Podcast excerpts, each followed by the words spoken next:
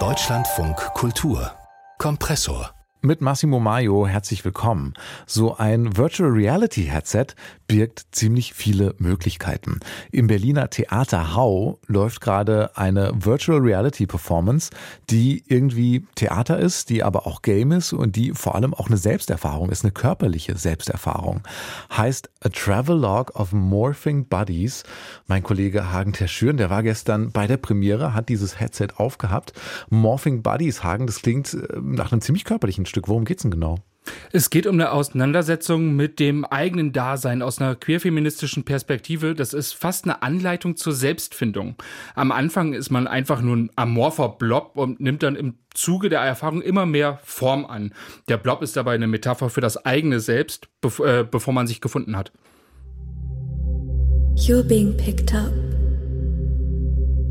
elevated from the firm and tense state of how you've come to know yourself as a body that has grown into the stiff form you live in. Also es ist alles so sehr sphärisch und ähm, A Travelogue of Morphing Bodies will einem dann dabei unter die Arme greifen und sich bei diesem Prozess der Selbstfindung unterstützen. Und das passiert dann eben mit Hilfe von virtueller Realität. Wie funktioniert das in diesem Stück? Also es gibt verschiedene Fassungen. Bei der Aufführung im Haus saßen ich und viele andere TeilnehmerInnen dann in einem Raum verteilt auf Hockern und hatten VR-Headsets auf dem Kopf und Kopfhörer auf.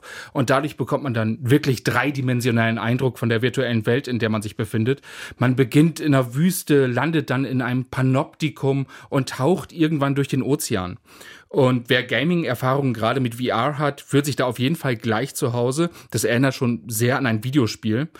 Ursprünglich hatte das Schöpfungsteam um Janne Kummer, Anton Krause und Steph Holtrieux sogar eine Version gebaut, bei der man dann haptische Westen trägt, die den Druck, die Druck auf den Körper ausüben und die Erfahrung noch immersiver machen können.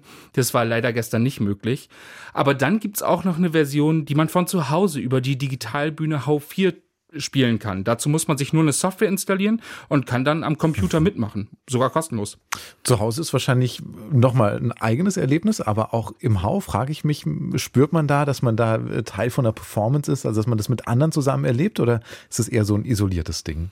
Es ist irgendwie beides. Man teilt sich die Welt mit den anderen MitspielerInnen und ich konnte dann die anderen auch um mich herum sehen. Ich konnte mit ihnen zusammen irgendwo hingehen, ich konnte ihnen winken und das Spiel fördert auch Zusammenarbeit. Es geht dann zum Beispiel darum, Hindernisse, die man zerschlagen muss, das ist natürlich alleine sehr viel schwieriger, gerade weil man in VR auch richtig seinen Arm schwingen muss, um auf was drauf zu hämmern. Das mhm. ist sehr anstrengend, aber wenn andere das mit einem mit zusammen machen, dann ist es gleich viel weniger anstrengend, diese Hindernisse zu überwinden.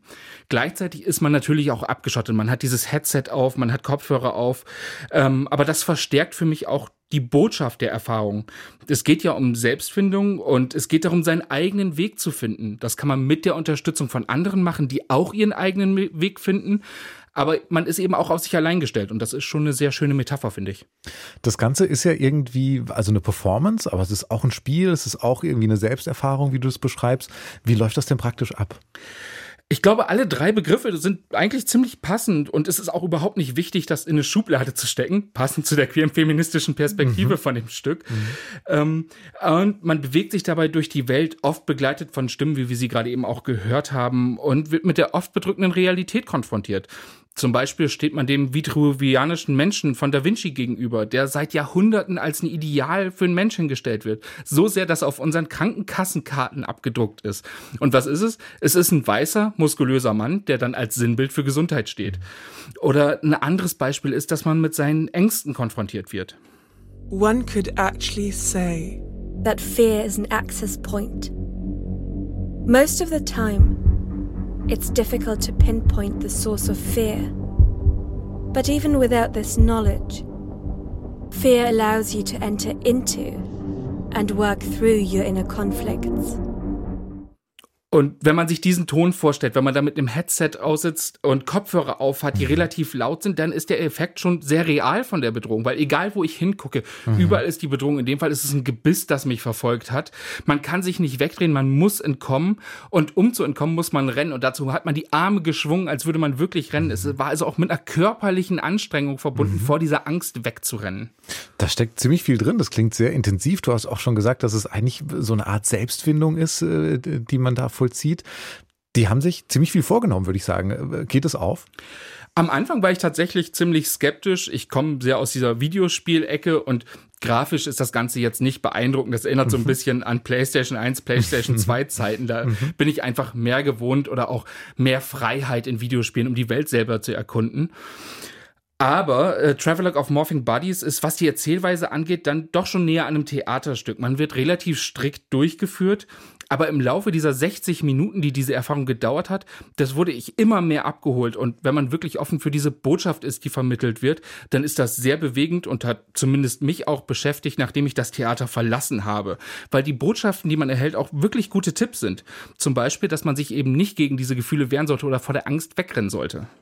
Don't resist those feelings.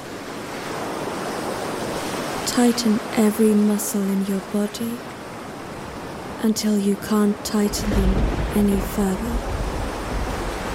And then let go and dive down.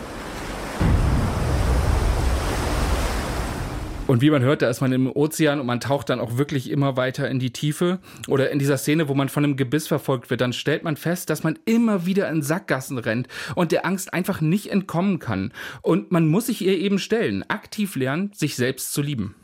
Du hast schon gesagt, dass es auch eine Version gibt, die man von zu Hause aus mitmachen kann. Und du hast es tatsächlich auch probiert. Also du warst einmal dort im Hau und hast es dann nochmal zu Hause probiert. Wie groß ist da der Unterschied? Schon sehr groß. Vielleicht auch, weil ich zu Hause kein VR-Headset habe, sondern einfach vor dem Monitor von meinem Computer saß. Und da ist die Immersion natürlich eine andere. Ich kann mich umdrehen und sehe dann plötzlich meine Wand und bin nicht mehr in der Spielwelt.